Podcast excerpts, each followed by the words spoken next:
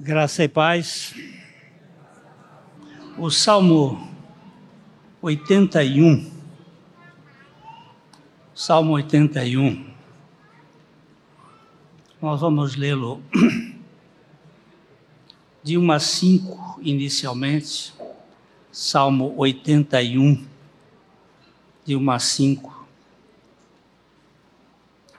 Cantai de júbilo a Deus, força nossa celebrai o Deus de Jacó. O que, que diz o Salmo? Cantai de quê? Será júbilo. Cantai de júbilo a Deus, força nossa. Vamos ver o versículo seguinte. Salmodiai e fazei soar o tamboril, a suave harpa com o saltério Tocai a trombeta na festa da lua nova, na lua cheia, dia da nossa festa. É preceito para Israel, é prescrição do Deus de Jacó. Ele o ordenou como lei a José ao sair contra a terra do Egito. Ouço uma linguagem que eu não conhecera. Aqui ele ele está dizendo ao povo de Israel, o salmista lá mais adiante, dizendo: Olha, cantai, salmodiai, o Deus que libertou. Agora veja o versículo 6. Livrei os seus ombros do peso, e suas mãos foram livres dos cestos. O que significa isso aqui? Livrei os seus ombros dos cestos, e as suas mãos ficaram livres do cesto. O povo de Israel estava escravo, e o que eles faziam lá no Egito, o trabalho deles principal era fazer uh, tijolos então eles colocavam um cesto nas costas contendo barro ou palha para fazer tijolos. E o Senhor está dizendo assim: Eu tirei o peso dos ombros e as mãos do cesto, que tanto fizeram o povo de Israel gemer, reclamar Deus ouviu o murmúrio daquele povo e veio para libertar. O povo de Israel foi liberto do cativeiro Egito, mas não foi liberto da rebeldia, da murmuração no seu íntimo. Lá, logo no início, depois de Mara, já começou o povo a reclamar, a criticar, a menoscabar, a falar mal do Senhor. Vamos saltar, vamos ler o verso 8. Ouve, povo meu, quero exortar-te, ó Israel, se me escutasses. Ó oh, povo meu, Ouve as minhas admoestações. Se Israel ouvisse, me escutasse. Veja os versos 10 e 11. Eu sou o Senhor, teu Deus, que te tirei da terra do Egito. Abre bem a boca e te encherei. Mas o meu povo não me quis escutar a voz, e Israel não me atendeu. O problema de Israel sempre foram os ouvidos. Ele não escutou o Senhor. Ele queria falar, mas o povo não ouvia. Os versos 12 e 13 agora. Assim, deixei-o andar na teimosia do seu coração. Siga os seus próprios conselhos. Ah, se o meu povo me escutasse, Se Israel andasse nos meus caminhos. Ah, se Israel me escutasse. Depois ele vai dizer assim: eu, eu destruiria os inimigos de Israel. Ele daria uma mesa farta com os melhores mantimentos. Mas o meu povo não me escuta. Nós somos um povo também tirado de um de uma escravidão. A escravidão do pecado. Nós fomos redimidos, mas nós somos críticos. Nós somos gemedores. Nós somos murmuradores. Ah, se a igreja escutasse a voz do Senhor. Ah, se Glênio escutasse a voz do Senhor. A vida tem tristezas mil, nem tudo é um céu de anil, mas contra a dor, que é tão sutil, há um caminho só. Confia em Deus, que Ele sempre te ouvirá. Confia em Deus, que Ele nunca falhará. Confia em Deus, que a negra nuvem passará. Oh, não duvides, mas confia em Deus. Quando o teu céu se escurecer e a sós penares teu sofrer, não desanimes para vencer. Há um caminho só. Confia em Deus. Confia em Deus. E se tua fé provada for, e te esqueceres do Senhor, necessitando um Salvador, há um caminho só. Confia em Deus. Esta é uma, é uma palavra para o meu coração. Eu preciso, eu preciso demais ouvir a voz do Senhor, para que Ele guie os meus passos. A Bíblia me diz que o Senhor guia os humildes na justiça e ensina os mansos o seu caminho. De modo que nós vamos cantar um dos belos cânticos da inódia cristã Guia-me, Senhor. Heloísa Rosa, uma irmã muito preciosa, escreveu este cântico há muitos anos. Ele faz parte da harpa cristã e é um cântico que eu, pessoalmente, tenho muita simpatia, muita alegria de cantar. E a, a Bíblia diz: cantai com júbilo ao Senhor. Povo liberto, fica de pé e vamos cantar, mesmo mascarados, mas sem a máscara do coração.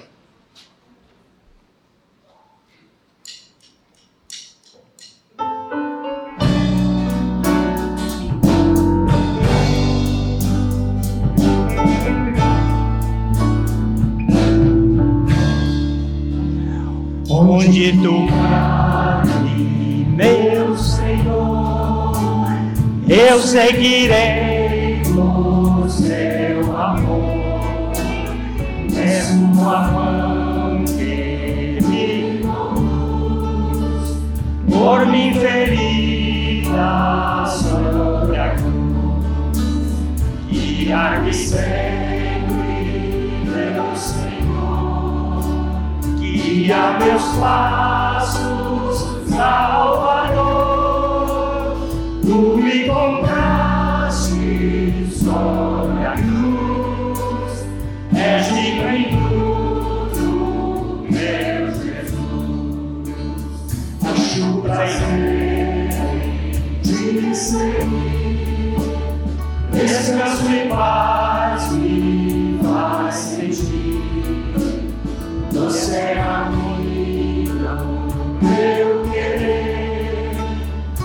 to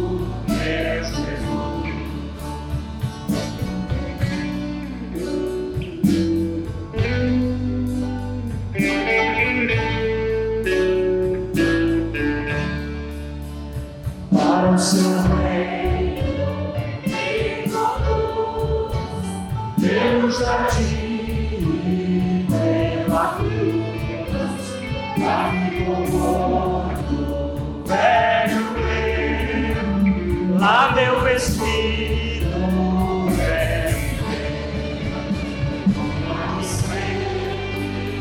meu Senhor e a meus passos Salvador tu me compraste sobre a cruz és bem tudo quarta estrofe para o seu reino me conduz, Deus jardim pela cruz, largou o velho eu, lá meu espírito é e sempre meu Senhor, guia dos pais. Salvador, tu me compraste.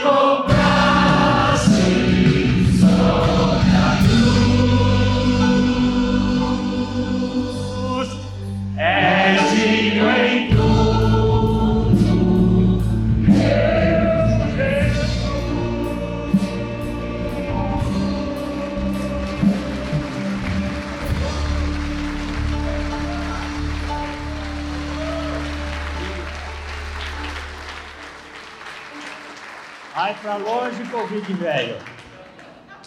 Você não, não, não tem força contra o fôlego do Senhor. Ele colocou um fôlego em nós lá no jardim, para que nós pudéssemos louvá-lo de todo o nosso coração. O médico disse: seu pulmão está com 50% comprometido eu digo, mas o Senhor vai livrar todo esse 50% e vai dar mais. Porque eu quero soprar ainda os louvores do Senhor. Ele me ama, ama com amor eterno, ama você. Não é amor parcial, não é amor que acaba. Eu tenho visto, às vezes, os casais dizendo assim, é, eu amava, mas não amo mais. Meu Deus, não era amor, isso era paixão. A paixão tem um tempo de validade, ela acaba, porque ela, é, ela está fundamentada nos hormônios. A paixão é erótica, mas o amor é divino. E o amor, ele, o tempo passa, as eras passam, mas o amor do Senhor é permanente amor perene. Nós vamos cantar esse cântico que é maravilhoso. É outro cântico que a igreja tem cantado durante séculos. Amavas-me, Senhor, não tendo a luz ainda surgido lá no céu ao mando Criador. Antes que ele dissesse, haja luz, ele já me amava porque eu fazia parte do plano eterno dele. Nem mesmo o sol na aurora, esplendorosa e linda, a terra dava força fecundante infinda. Meu Deus, que amor! Meu Deus, que antigo amor! Vamos cantar, meus irmãos, ainda esse cântico de pé. Hoje vocês vão ficar bastante tempo de pé. O povo de Israel teve um dia num culto com o sacerdote Esdras, que eles ficaram de pé oito horas. Você imagina? Que culto abençoado. Naquele tempo o povo tinha menos artrose e também menos reclamação, eu acho que estava mais assim. Então nós vamos, mesmo os velhos, cantar com alegria: Amavas-me, Senhor. Aleluia.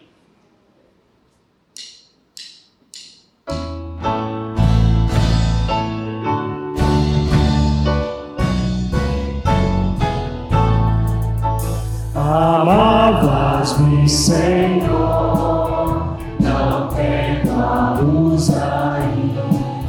Surgido lá dos céus, ao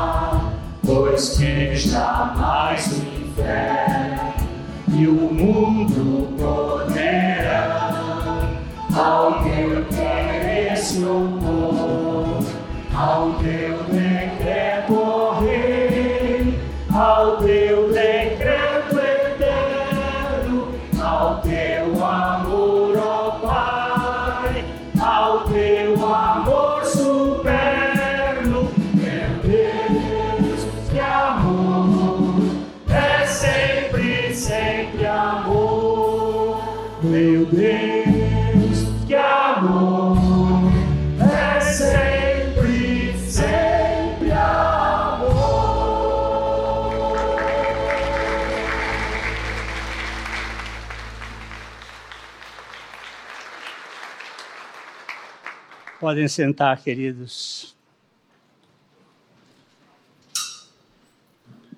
Deus é amor, mas o amor não é Deus. O amor é um substantivo abstrato. Deus é um substantivo próprio.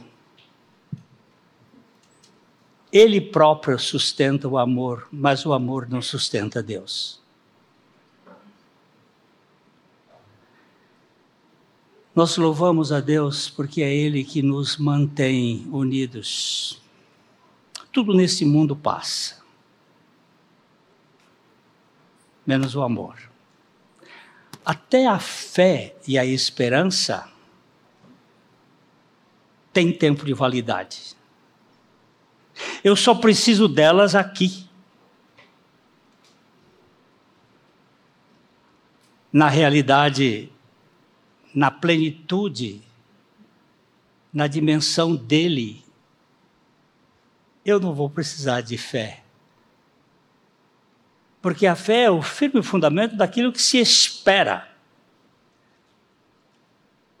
e daquilo que não se vê. Nesse tempo, lá na glória, eu já estou em plena realidade, vendo com os olhos de que o Senhor nos deu então não precisa de fé e nem de esperança, mas de amor sim. E porque amamos? Porque Ele nos amou primeiro. Nós estávamos falando sobre a perenidade do amor, que o amor nunca morre. A palavra inspirada um dia vai ser esquecida a oração que nós fazemos, ela vai passar.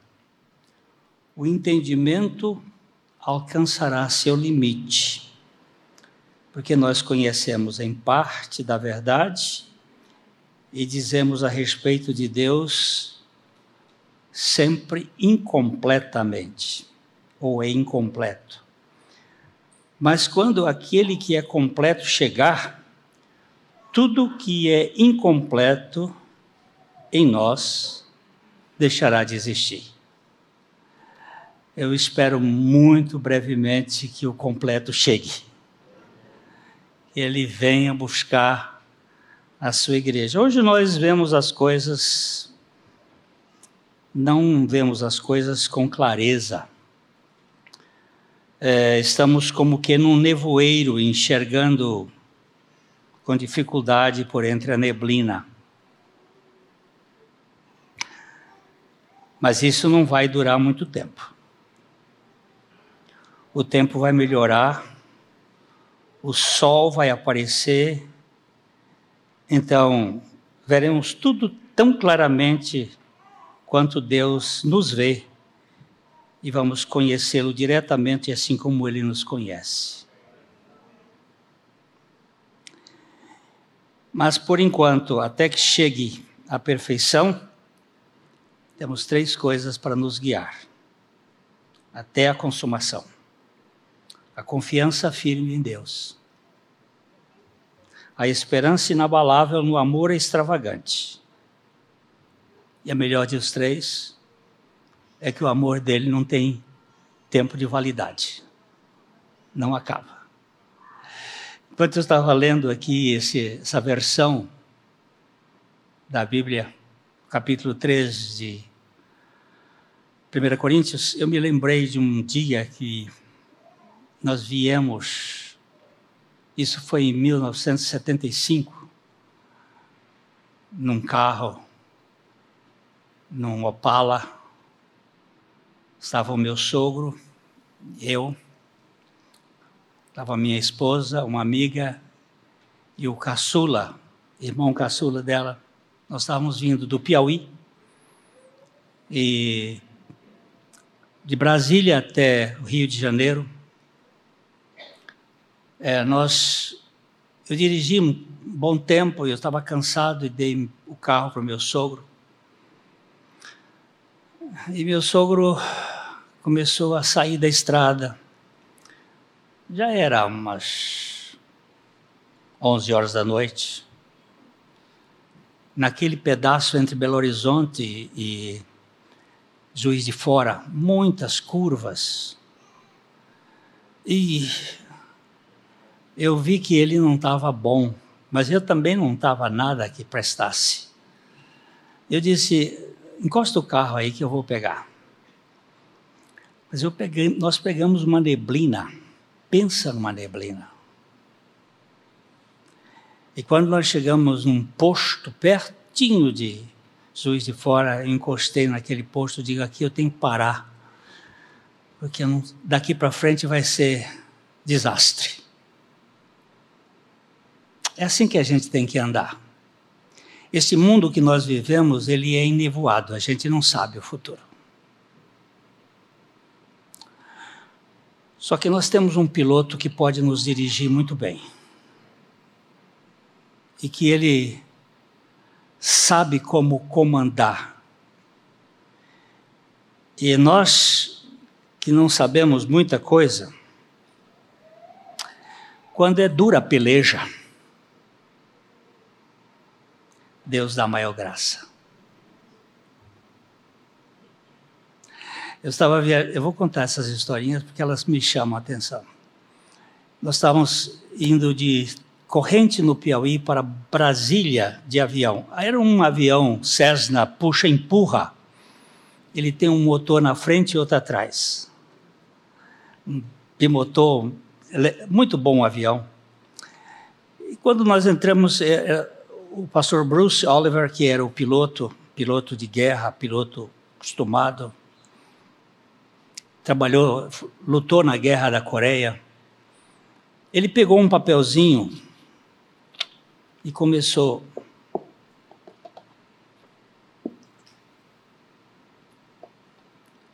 Eu disse, Bruce, você não sabe isso de có e salteado? Ele disse, sei.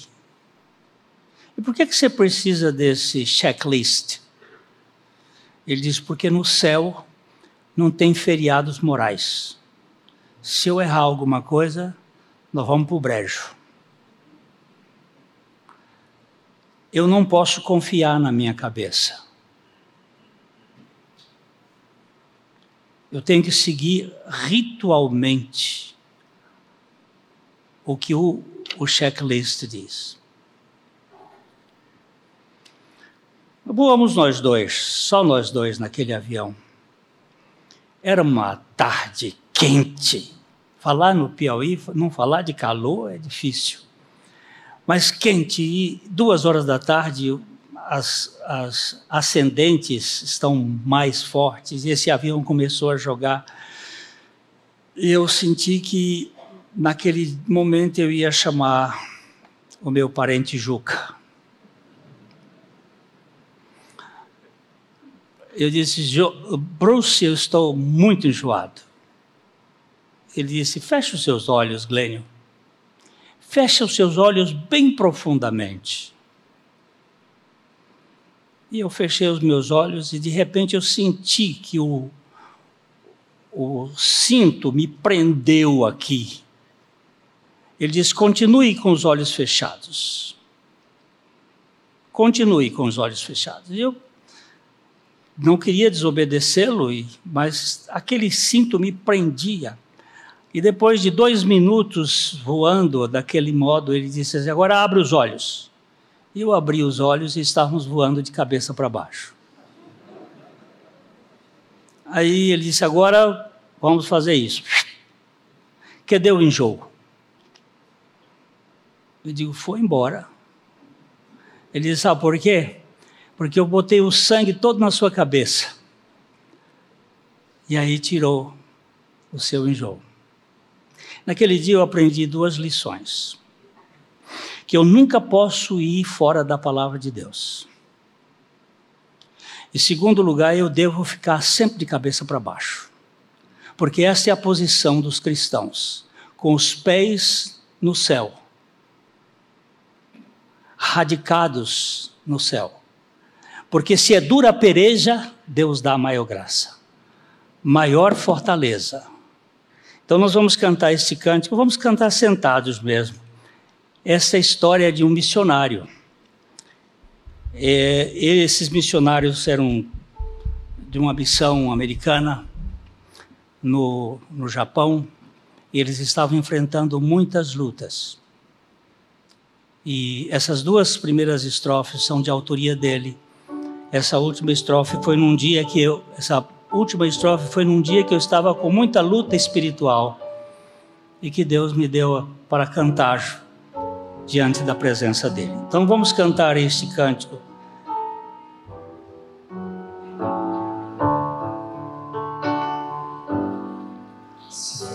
Dura peleja, Deus dá maior graça, maior fortaleza, se é grande o labor, se a prova é mais dura, maior é o conforto, mais quentes as chamas, mais perto o Senhor. Amor sem limite, poder sem fronteiras e graça infinita, inefável tem Deus. E destes tesouros guardados em Cristo, dá sempre, dá sempre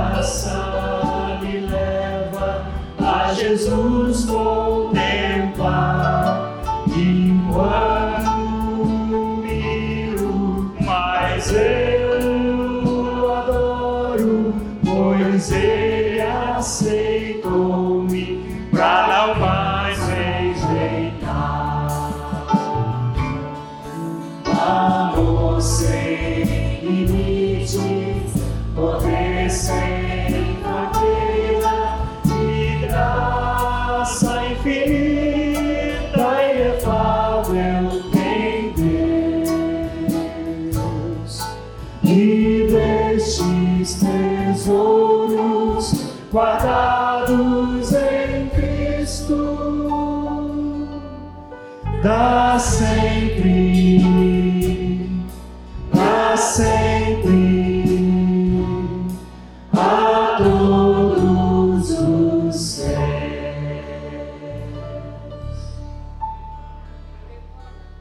Isso é maravilhoso. Isso é maravilhoso. A minha carteira tem limite. O banco tem limite. Mas o amor de Deus não tem limite.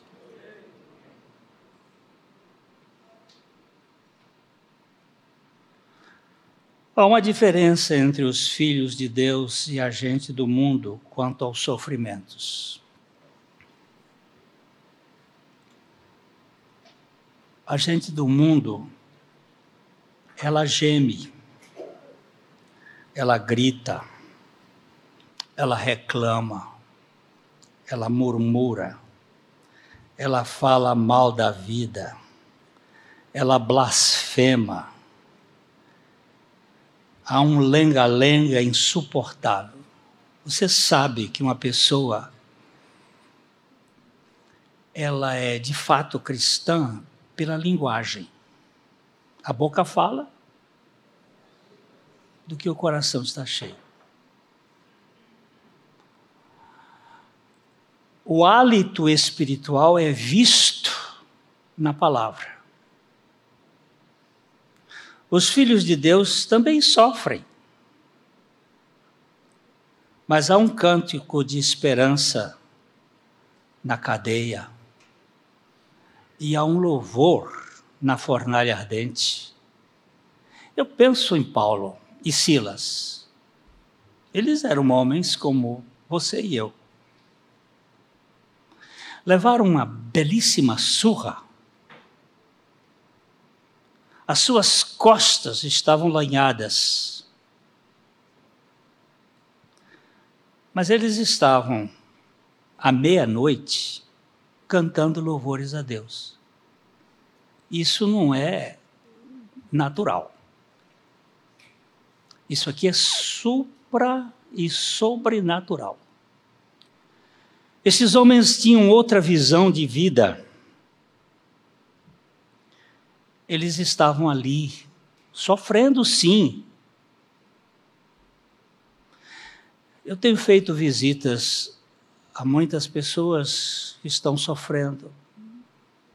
E muitas vezes eu chego ali na cama e converso com aquela pessoa e ele, ela está sofrendo. Ela sente dor, mas ela, ela está com uma outra visão daqueles que só sabem reclamar da vida.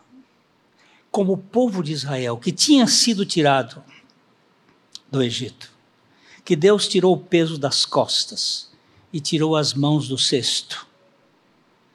E trouxe para um lugar espaçoso. Mas a primeira coisa que esse povo fez foi reclamar. Reclamou de água, reclamou de comida, a comida que Deus preparou na sua cozinha, que por durante 40 anos nunca faltou.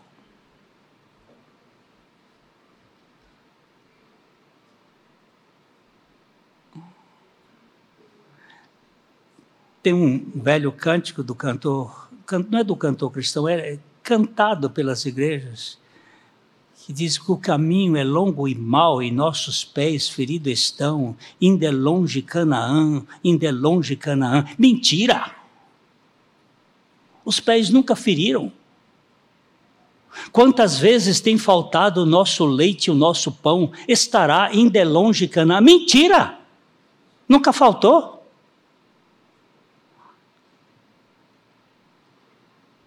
Você imagina que três mil anos depois, ou quatro mil anos depois, os poetas ainda estão falando daquela conversa que não existiu, porque Deus cuidou do seu povo? E hoje, a gente assiste e eu participo de conversas que não edificam. que não curam, que não saram, são conversas adoecedoras. Ainda, meus irmãos, não há vacina comprovada para o Covid-19. Não há. O presidente da Pfizer disse essa semana que ele não tomou a vacina e não sabe se vai tomar. Porque não está comprovada para o seu próprio caso, 59 anos.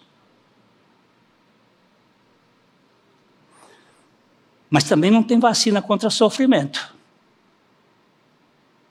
Nenhuma foi eficaz até agora. A pedra preciosa não pode ser polida sem fricção, nem o cristão pode ser aperfeiçoado sem provação, sem sofrimento. Não existe.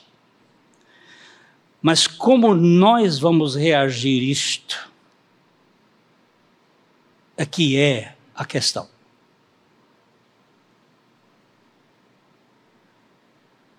Tiago diz assim: Meus irmãos, considerem motivo de grande alegria sempre passarem por qualquer tipo de provação. Pois sabem que quando sua fé é provada, a perseverança tem oportunidade de crescer.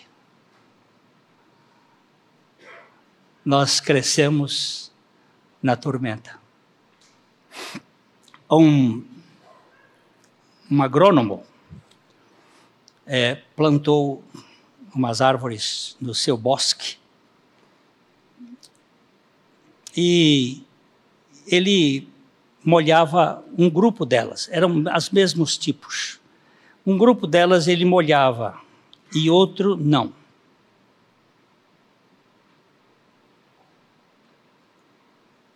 Aquelas que ele molhou cresceram bonitas vicejaram. Quando foi um certo tempo, ele parou de molhar aquelas plantas. As outras ele nunca molhou. Aquelas que ele molhava e ele parou de molhar, dentro de três anos morreram. Aquelas que estavam mais viçosas. As outras ficaram raquitiquinhas, mas foram e foram e continuaram vivas. Sabe por quê? Porque quando você super protege alguém, ele não cresce. Ele não firma as suas raízes. Ficam com raízes rasas. Quando vem a seca, a dificuldade, a raiz está aqui. Por isso que a Bíblia diz que Jesus era como uma raiz de terra seca, toda contorcida, que não tinha beleza nem formosura. Mas ele ia buscar a água na profundeza. Nós não podemos ser superficiais e achar que neste mundo super protegido nós vamos ter cristãos maduros, cristãos que enfrentam as dificuldades. Nós vamos ter um povinho murmurento.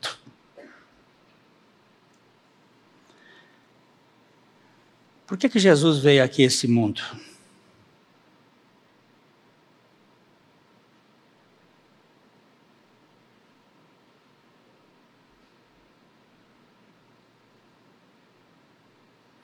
Ele deixou o esplendor da sua glória.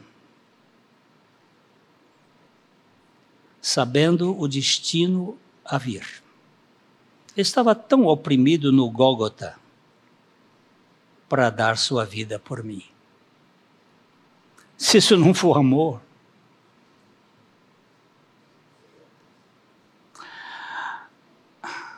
Os evangelistas, eles têm um pedacinho da história do nascimento de Jesus.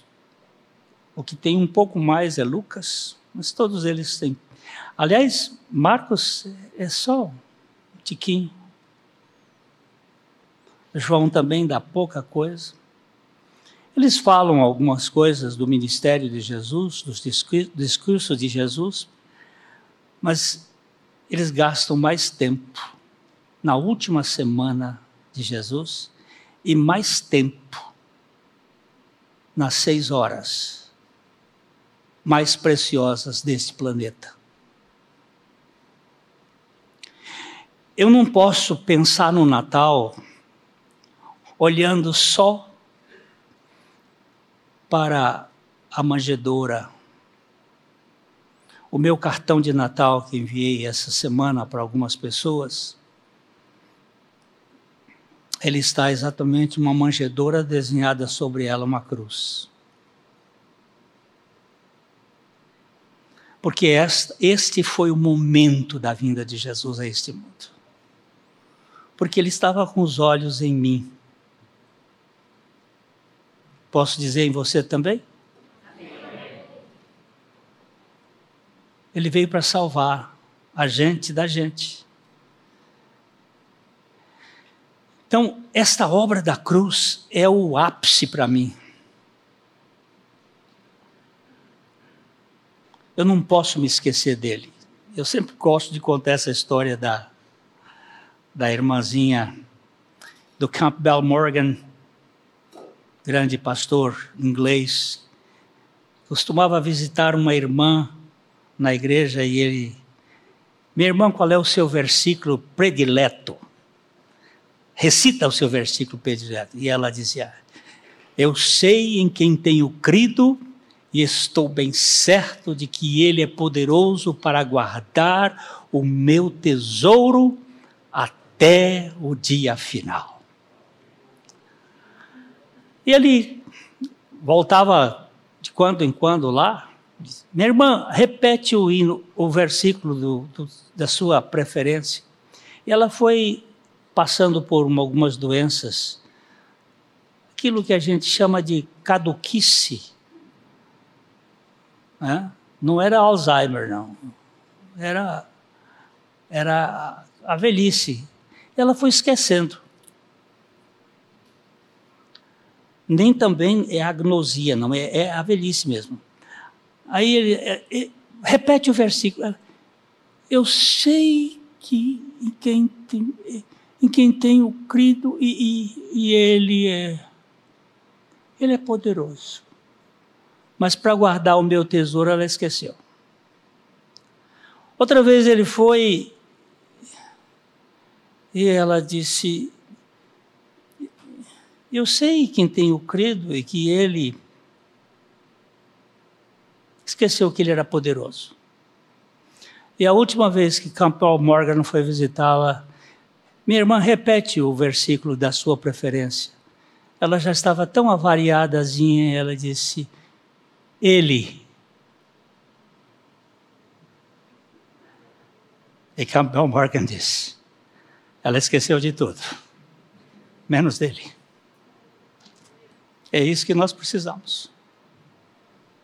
Nós podemos esquecer dos, do poder, do tesouro que Ele vai guardar, mas nós não podemos esquecer dele.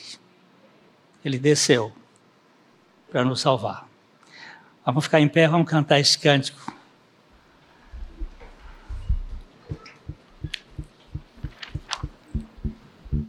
Deixou o esplendor da sua glória.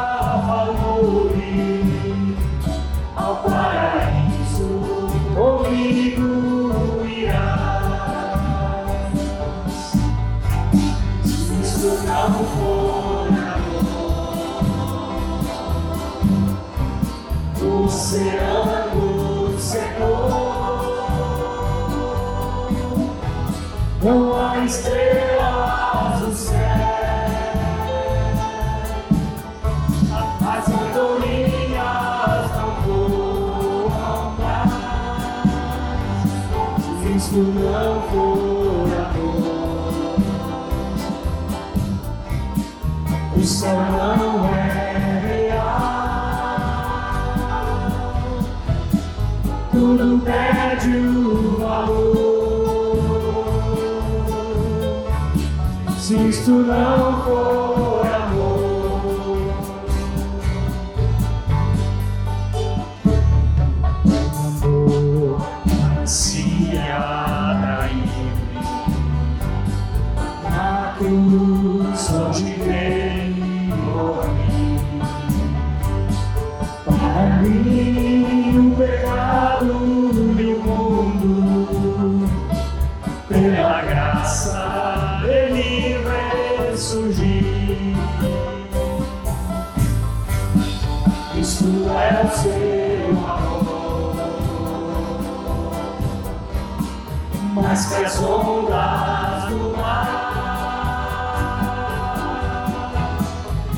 estrelas do céu,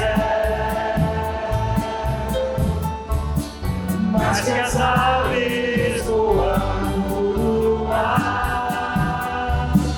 Isto é o seu amor. E o céu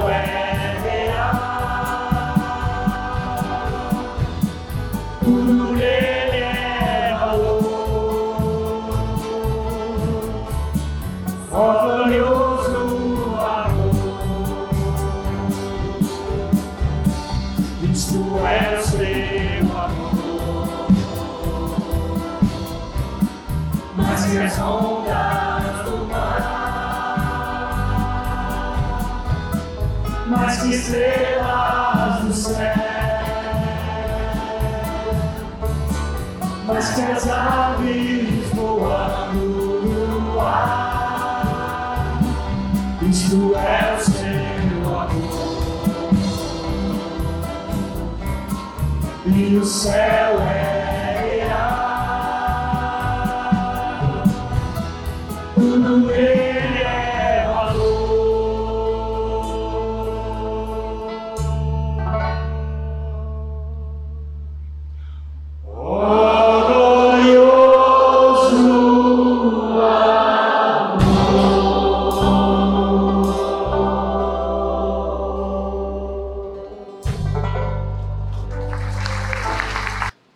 voltar a, a ler o texto de Salmo 61, 1 e 2. Ouve, ó Deus, a minha súplica. Perdão, 61 não, 81. Perdão, perdão. Cantai de júbilo a Deus, força nossa. Celebrai o Deus de Jacó. Salmodiai e fazei soar o tamboril, a suave harpa com o saltério.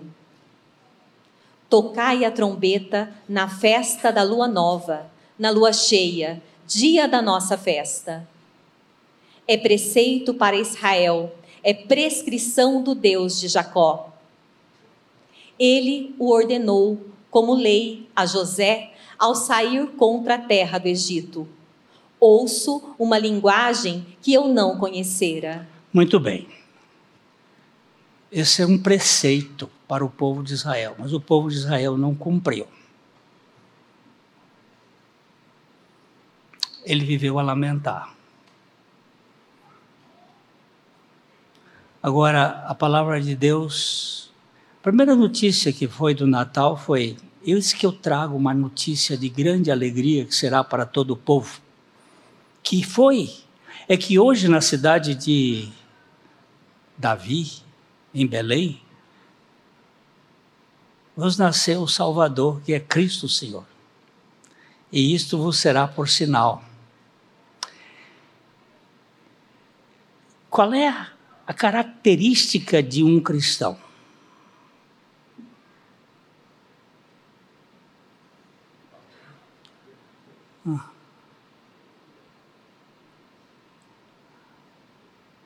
Não é alegria, não?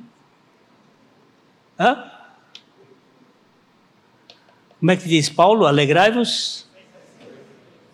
Quantas vezes? Outra vez, eu digo alegrai-vos. Imperativo. Mas eu tenho motivos de estar triste. É, eu também tenho. Mas eu tenho mais motivo de estar alegre do que estar triste. Buscou-me com ternura Jesus, o bom pastor, achou-me na miséria, salvou-me com amor. Quem poderia demonstrar a, por mim amor tão singular? Oh, que amor glorioso! Preço tão glorioso!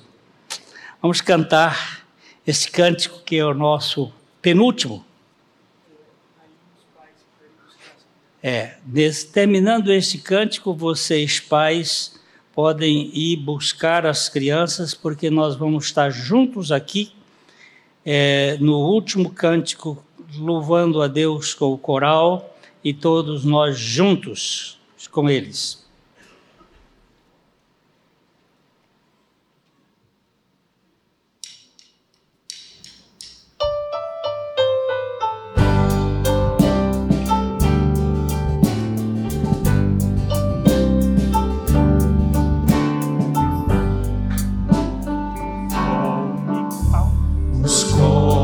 Com ternura, Jesus, o bom pastor, achou-me na miséria, salvou-me com amor. Quem poderia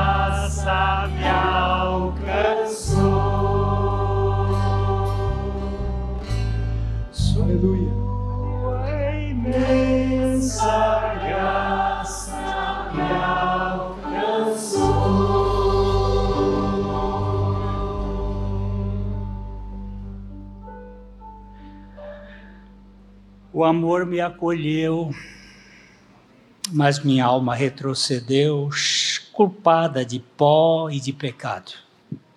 Mas, onisciente, o amor vendo-me hesitar, desde o meu primeiro passo, aproximou-se de mim com doçura, perguntando-me se alguma coisa me faltava. Ser convidado, respondi, digno de estar aqui. O amor disse: Tu és o meu convidado. Eu, mal, ingrato, oh meu amado, não posso olhar para ti.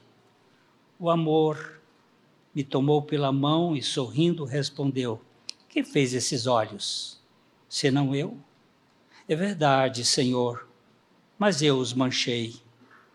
Que a minha vergonha vá para onde merece. E não sabe, disse o amor, quem foi que assumiu a crítica sobre si? Ah, meu amado, agora te servirei. Não. É necessário que te sentes, disse o amor, e saboreis minha comida. Então sentei e comi. Este poema de George Herbert foi escrito quando ele estava com peste bubônica, morrendo aos 40 anos, mas cheio da alegria de conhecer o amor. Vocês podem sentar agora, os pais vão buscar as crianças, nós vamos fazer aqui uma pequena mudança e, e logo, logo nós vamos de novo estar louvando ao Senhor.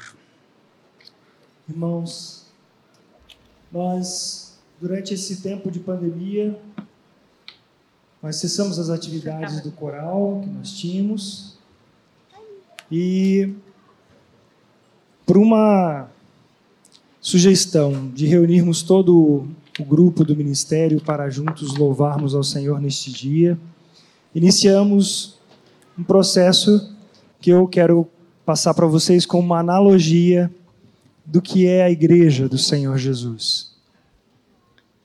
A igreja é composta dos santos, a verdadeira igreja. É verdade que na instituição, a igreja que se reúne em tantos lugares, a Bíblia fala que há o joio e há o trigo também. Ou melhor, há o trigo e também o joio. Mas durante esses dias que nós nos preparamos para cantar juntos com vocês aqui, eu vi aquilo que Deus tem movido a nossa comunidade dentro de uma, um governo e um pastoreio da igreja mais bíblico. E eu comparando ao, o coral como a igreja do Senhor. Nós vamos cantar em quatro vozes. Cada um tem um timbre diferente, tem uma, uma voz diferente, não é?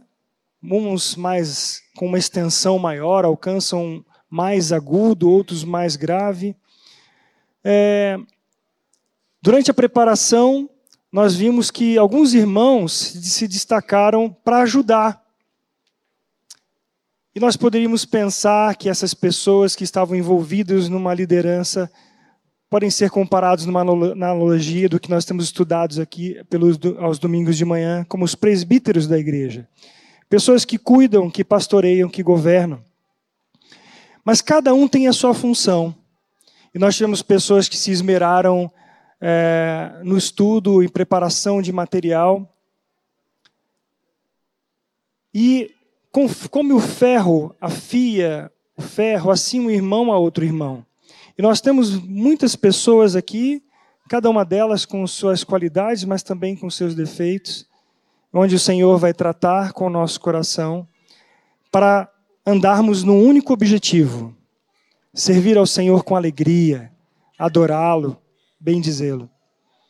Então, eu fiz essa analogia com o grupo que no meio do povo o Senhor levanta os seus para que mediante os dons exerçam aquilo que o Senhor chamou a fazer.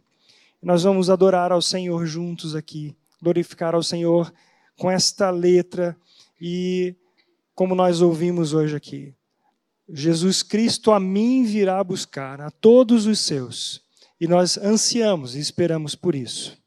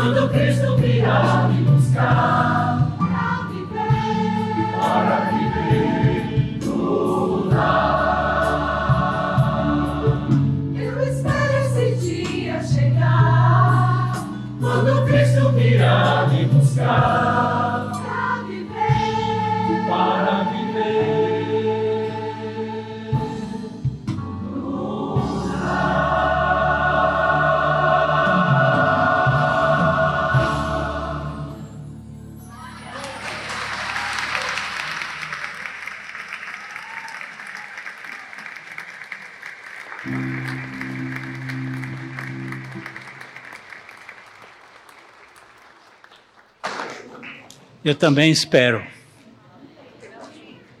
Eu espero voltar para casa. Nós podermos. Nós sabemos que nós não somos filho de Inhambu.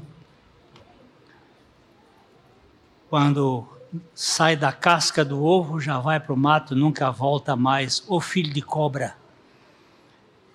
Nós somos os filhos do Deus Altíssimo. E Jesus disse: Eu vou preparar um lugar. E quando eu for e preparar o lugar, eu voltarei para vós outros, porque eu quero que vocês estejam onde eu estou, que vocês possam viver esta realidade espiritual.